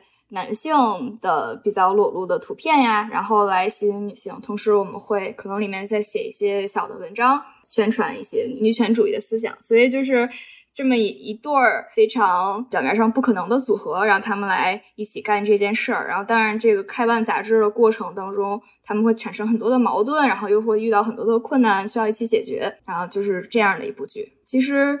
嗯，设定来看可能有些老套，包括有一些笑点，但是也是一个非常轻松愉快。然后其中有一些就是关于女权主义的思考的剧，所以推荐给大家。因为背景是七十年代，所以所有人穿的衣服啊，包括室内的装潢都是七十年代风，特别特别的好看。就是如果说你喜欢那种色彩非常明快。对，然后很多印花的这样一种风格的视觉效果的观众也欢迎去看，特别好看。我已经很后悔没有看了，不是一次性放出对吧？不是，现在应该已经出了四集，就是三月二十七号。还有一部剧是，也是近期好几轮推荐，就是《弹子球游戏》吧。这部剧也是有一本原著的小说。然后它的故事其实讲的就是在日本的韩国移民的事儿。然后这个剧名，这个 Pachinko，然后它在预告片里边也是用韩语和日语都展示了出来。其实，然后就是这个故事可能讲了他们这一个家族，然后四代人的故事。然后从韩国到日本，然后后来又在日本就是作为韩国移民经历了一些故事。完了之后，可能到最后又来了美国吧，因为这个。作者本人他是一个美国人，是在美的含义，是三月二十五号周五刚刚推出的，一次性放出了三集。最近这两三天，我看到了好几个人问，有的人看过说觉得不错，推荐大家一起来看啊。对了，就是如果你使用小宇宙来收听我们这期博客的话，小宇宙有公告的功能嘛？我们已经从去年开始就把近期我们觉得值得看的剧全在公告里写下来了，然后包括弹子猪游戏啊和上面写的那些剧都曾经出现过，当然有的可能。在当下是比较新鲜，但是如果未来要出现一个新的剧被替换下去的剧，就可能就被我们替换下去了。比如说之前很火的《少年法庭》，也是一个有关少年犯的一个韩剧，Netflix 出的，口碑也是不错的。但是我们后来参照了一下，对比其他留下的剧来说，它不值得挂那么久，就摘下来了。包括《镀金时代》《梦魇绝阵》以及《侠探杰克》，这些都是有看点，但是最终还是被我们拿下来的剧。包括非常新的一部剧，这个我们还我们已经挂上了，还没有拿下来，就是《光环》嘛。然后这些剧我们就可以简单跟大家过一下吧。《黑了光环》嘛，它也是刚刚出一集，我们现在来看怎么样？我看完了还是不错的。我对比的就是大 IP 改的剧，比如说《时光之轮》呀，还有《猎魔人》呀。我感觉《黑漏》是比《猎魔人》差一点，比《时光之轮》要好一点吧，因为它是游戏改编嘛。我没有看过那个游戏。这个顺序我怎么觉得有一些问题？所以等一下，让我们来捋一下，你的排序是？我我会喜欢《猎魔人》多一些的。猎魔人、光环，然后《时光之轮》是吗？啊，对他们三个都不是一个真正的史诗类的剧，对，嗯，他们都是大 IP，但非史诗。哦。现在我仅代表观众，呃，不是听众，表示我对这个排序并不认同。你是觉得哪一个《时光之轮》要排第一的吗？我没看过《光环》，但是我就是对那两部的排序有一些质疑。好的，那你就觉得《猎魔人》不行了？我懂，不行。嗯，然后《光环》它只出了一集，其实也没什么好说的。它，但是起码它比《基地》好。但是我也看到许多人批评他，就游戏党说那么经典的一游戏完全魔改。但是我觉得我我我非常反对这句话，因为他这个人肯定是没有了解这部剧。这部剧它压根就不是根据游戏改编的，它讲的是一个非常支线的故事，和那个光环之前原来的有一个艺名叫光晕嘛，和这个游戏本身的主线故事就是无关的。人家主创之前说的就是这个意思，所以说你说它魔改是没有必要的。嗯，但是另外一点，他们槽点是那个光环的里边的男主，呃，他是美国众神里边那个矮腰的形象，然后没想到第一集结尾的时候他就摘了头盔。就导致大家都看到真实的样子了，这个好像在他们游戏党里边是觉得是很难以接受的一件事吧？我不知道哦，严重性到哪里。所以这个光环的主角难道是曼达洛人？不应该摘下头盔。星战又蹭到了今天。我没有恶意啊，但我不知道游戏里边摘掉头盔意味着什么了。但反正这里边确实他们是槽点，主要是在这几点吧。嗯。但另外一点，我觉得它是有一个不错的开局的，包括特效，他们希望如果后面几集的花钱也都这么多就好了。所以说特效也是满意的，包括血腥暴力程度也很好。血腥暴力程度也很好，是多的很好还是？很血腥，很暴力。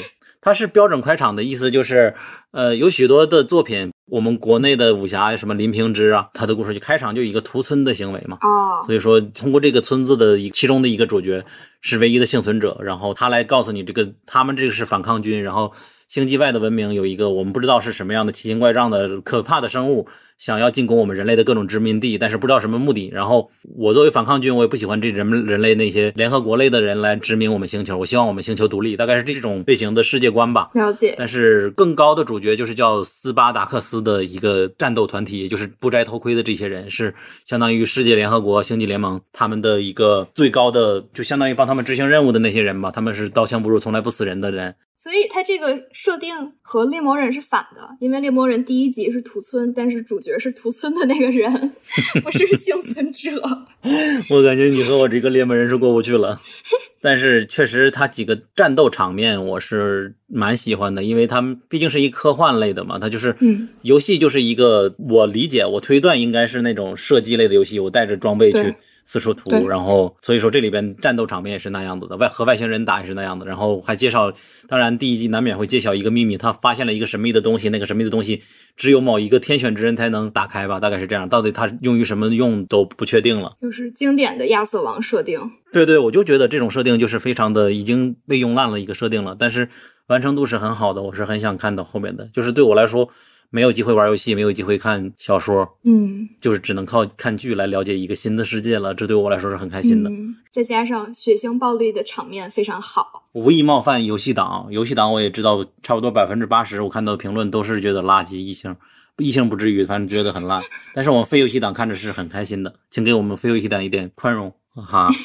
然后镀金时代，你可以介绍介绍。啊，镀金时代是唐顿庄园的主创 Julian Fellows 的新作，然后他就是写英国贵族写腻了，现在开始准备写美国的呃老钱和新钱之间碰撞的这么一个故事。然后这个故事的背景，嗯，发生就是在所谓的美国的镀金时代，然后这个镀金时代它是就是历史当中就是存在的一段时期，大概是。一八七零年到一九零零年之间，然后这段历史的背景就是说，这段时间美国的经济快速的发展，尤其是在北方，嗯，然后也是工业化的程度迅速的加快，然后包括铁路的建设，然后钢铁工业的发展成熟，一系列的非常快速的技术的进步和商业的进步，导致了社会阶层发生了非常剧烈的改变。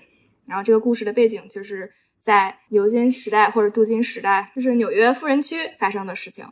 然后很显然，这个故事里面一定会有一家老钱。那这个老钱呢，刚好还有一个侄女儿。那个侄女儿是家里没那么有钱的，所以来从这个侄侄女儿的角度来看这个老钱这一家。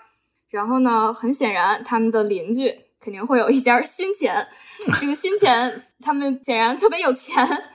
但是他们需要去努力融入这个老钱来统治的这个社交圈儿，所以由此产生了一系列的故事冲突，大概就是这么样的一个剧情。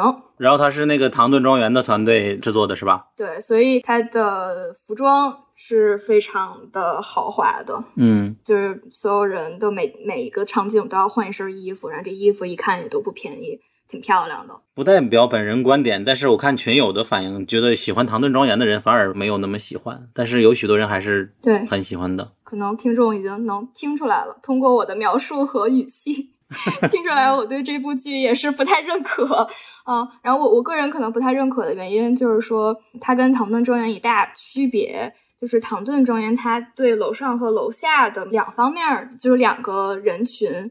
的描写，这都是就非常细致的。楼下的这些仆人，然后也有很多角色是我们观众非常了解并喜爱，然后也是给了他们不少的就是人物的发展，然后包括就是剧集给的这个剧情发展的时间在里面。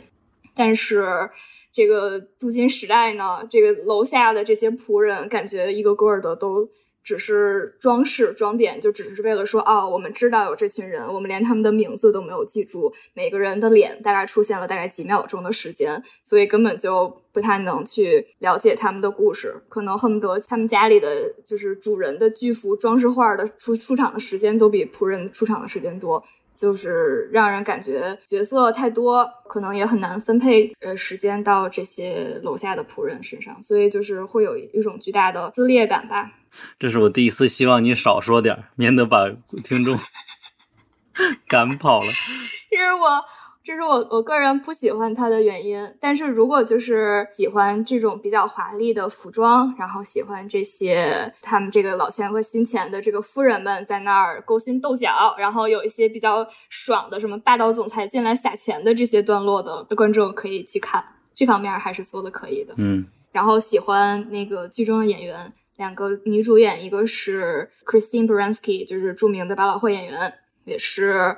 呃，《傲骨贤妻》《傲骨之战》系列里面 Diane 的饰演者，另外一个女主角就是《欲望都市》里 Miranda 的饰演者，就是 Cynthia Nixon，她来扮演的。所以两个女主角都是老钱这家的人，都是老戏骨来扮演，所以他们的表演还是非常的扎实。好的，然后剩下的剧，一个是《梦魇绝阵》，一个是《侠探杰克》，你先选一个，你觉得对哪一个你是好感多一点的？这个《梦魇绝阵》，我老看到人。聊，然后《侠探杰克》，我是压根在群里没看到大家讨论，因为他太直男爽剧了。对，《梦魇绝阵》，它是我给你介绍，你应该也知道大概的设定吧？就是一家人开车，本来要出去旅游，但进到一个路被堵了，然后他就绕弯绕弯进到一个镇子里啊，然后问路，去那里怎么走啊？那个别人告诉他这么这么走，但结果他开车开了一小时回来，又回到这个村里了，然后他又问怎么走啊？那鬼打墙？对对，被鬼打鬼打墙了。后来你就会发现。实际上，这个镇子里所有的现存的居民全都是经历过这么一遭，他们进到这个镇子里就再也出不去了。那他们还要给人指路呢？对，因为他们已经有很多的经验了，就是无论我告诉你真相，这个人也不会相信的，也会自己去开车去撞你，也就再再找几次，然后从白天一直到晚上，对，还是很体贴的。然后这个小镇有什么设定呢？就是晚上你不能出门，因为有怪物出现，怪物还能变成人形，你熟悉的人跟你说话。但是你一旦你在户外了，就会突然到你面前把你吃掉。呃，所以说就是这样的一个设定，不知道到底怎么来的。哦，听这个设定是不是有点像《迷失》啊，或者是过去的许多的什么《苍穹之下》呀，还有一些古典的史蒂芬金的小说。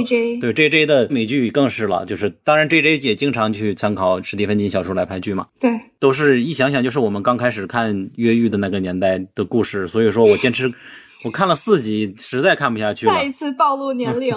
但是群里小鱼干他们还是非常喜欢，一直在看的。我是难以理解的。我甚至因为说这句好烂，群里突然就掉了一个人。我不知道是不是因为这个原因，还是有人喜欢的。他拍摄的质量，就是恐怖片常有的那些缺点吧。光紧张，他怎么不这么做呢？但是他就是不这么不这么做，你就无法理解。就是。我小镇居民，你看起来说什么不告诉他真相，但是我觉得这么多年了，他肯定能想出来一个，我既能让你相信，又能让你你再跑一圈你就能回来，不是让人跑七八圈跑到太阳落山了才告诉你这种事情不太可能吧？就许多都是完全可以避免的，呃，人物的命运全是靠这种智商低下而导致的，但是他的惊悚感和恐怖感还是有的吧。对我来说，能尝试一点微辣的，对我来说算相对恐怖了，但是我还不怕的。我是觉得说这种剧，可能小鸟看剧多了，就并不会觉得它的制作有多精良。但是这种就是类型剧，似乎就是每年都出这么几部，然后都是有相应的观众。其实这么说的话，就那些探案剧，尤其是探案单元剧，不也都是这么多年了，都是相似的配方。我不是说就是《洗血谋杀案》这种，我是说就是有一个侦探，然后他固定的每一集都会探案的，像这种单元剧类型的探案剧，其实也都是很多年都没有什么改变，但是观众还是就是喜欢看，可能就是大家喜欢看到熟悉的味道，包括我喜欢的就是阿加莎风格的英式乡村探案剧，嗯其实大家就是图的就是说看一个。自己熟悉的类型，然后自己看这个剧之前的预期就是我要看这些恐怖的场景，这些人受罪在这里边儿，都跑来跑去的，吓死。对，所以可能也是能得到一些心灵的慰藉在这里面。对，真的很慰藉。第一集真的太可怕了，直接就有一个小孩儿被骗了，然后就被吃掉，然后惨不忍睹，全家。对，就下班回来就想看点这种。我突然想起来，昨天晚上录流媒体节目的时候，伟杰也这样教育我了。就有的人就是喜欢看这样的剧，而不是为了看一个高质量的剧。对，有时候就是想看一点无脑的。还可能是一个轮回，就是当时我们觉得这些设定司空见惯，但是因为当时已经觉得 bored 了，但是新一代的人可能没看过。哦，小鸟又开始倚老卖老了，教育我们的观众多看剧。也不是，然后侠侠探杰克，我就直接说吧，他是另一个特别能打的男人。他的这个男主让我想到了那个什么和平使者，那个男主就一个大块头，但同时他是一个退伍老兵啊、或者是海军陆战队的成员。他来到了一个小镇，来到这小镇就是摊上了一个案子，然后牵涉到巨大一个财团的一个阴谋，发现这个小镇非常的腐败啊，然后嗯，最后包括自己的哥哥也已经死了等等的事情，还有一个很神的狙击手。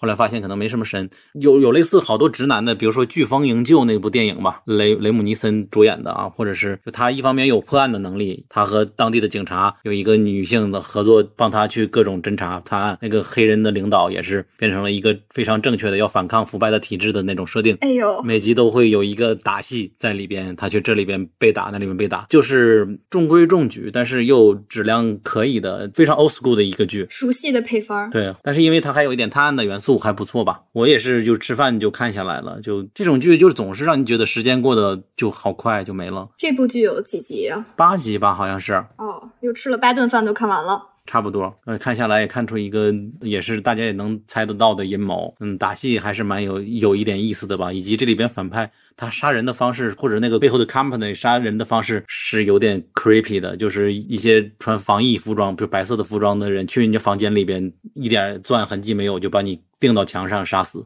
还有宗教气息的，我我看着也蛮快乐的，倒没什么负担，也不会主动向人推荐嘛。但是如果人说喜欢这类型剧，我就会推荐给他。就是进入我的类型剧的盲区了，我是没看过这种，没准我看一下会觉得很新鲜。不知不觉三个小时又过去了，然后第一个季度的剧我们都已经聊的差不多了。如果肯定也有一些我们漏掉了，我们会在小宇宙的公告里边跟大家同步。那同时，我觉得还可以提的是。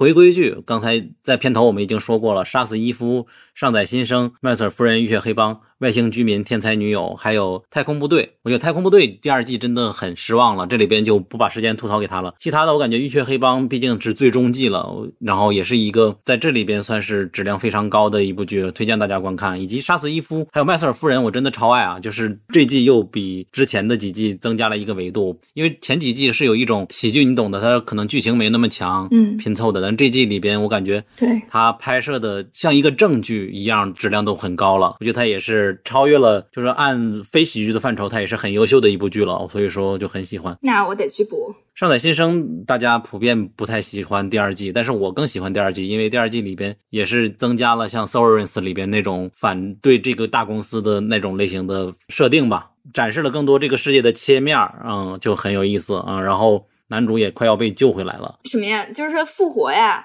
呃，快要复活了。对他除了 upload 还有 download，我已经重大剧透了，就不说了。你肯你你应该比较怕剧透。没事，挺好的。嗯，外星居民我没有看第二季，但是还是和原来一样的风味吧。天才女友，我觉得以后我们会有专门的节目来聊，就不跟大家说了。回归剧提到的都是值得大家去看的了。杀死伊夫，我甚至都已经不在乎它的具体的剧情是什么了，但是每集的质量就就很享受看它吧。为了为了追 CP 是吗？还是我我不追 CP，但是就喜欢女主吧，她太帅了。嗯、哪个女主啊？当然是那个朱迪卡玛。啊啊！对对对对对，你是他的演员的粉丝。这个剧里他表现的又可爱又又又喜欢打小孩又吓唬人，就特别的帅气，我喜欢这样的。然后他又新上了一个新的女杀手，你也喜欢那个女演员吗？对，我喜欢那个，并且本季他还有了回到了主线，他还没有忘记 The Twelve。就十二使徒，嗯，是什么样的？这季终于告诉了大家十二使徒是什么人，算是好不容易揭露了一点的这种主线了。我感觉大家已经都不在乎他们是什么人了。是这样子的，但每集我也是第一时间就会看，也快完结了，看起来蛮开心的一部剧。以上就是整个这个季度我们罗列的剧了。我觉得就是第一季度还是有几部非常好的剧，然后包括有一些回归剧可以让大家。嗯，在疫情的时候，然后在家的话，也能有这些剧的陪伴，然后希望大家能得到一些心灵的慰藉吧。就是不管外面发生什么，至少在家，我们打开电脑、打开电视，还是有这些熟悉的人物或者一些新的有趣的人物可以陪伴我们。是呀，尤其是在国内，你们欧美的疫情好像变好许多，国内的疫情反而加重了。尤其我在上海，所以。看剧是我们为数不多的变快乐的方式了。是的，然后如果大家想在看剧之余和人类进行一些互动的话，欢迎加入我们的播客听众群，然后大家可以在群里面一起讨论新剧啊、老剧啊，获得一些人类的陪伴。加群的方式就是关注我们的公众号“英美剧漫游指南”，然后回复 K 零 TV 就有入口啦。对了。我忘记说了，就是我们年终盘点系列的节目里边，每一期剧单，就是比如说最新新剧啊、喜剧啊，都有专门的豆瓣的豆列，然后都是布里特尼添加进去的。大家可以在我们的播客里边、show notes 里边找到相对应的链接，去豆瓣里关注。然后你也欢迎关注我们的豆瓣，我们未来应该会在豆瓣里频繁的更新新剧的速评，微博里也更新，豆瓣里也更新。这只是个想法，以后如果没兑现，不要怪我们。如果你喜欢本期节目，请多多给我们留言。本期节目我们也是一个尝试嘛，看看你的反馈，你觉得这样的闲聊类的推荐剧是怎样的？是好的还是不好的？如果不希望，也欢迎批评我们吧。如果喜欢的话，请去苹果 Podcast 给我们一个五星好评，谢谢大家。那我们和大家说再见。布里特尼要去看 F 一了，祝大家看好剧，多看剧，大家多多关注我们的公告吧。接下来新剧还是层出不穷的，我感觉疫情嗯影响剧的质量这件事越来越过去了，欧美那边逐渐解封，所以说质量也应该提上来。第一季度我还是挺满意的，有这么多可以看，那也希望早日解封吧。好的，那谢谢大家，再见，再见。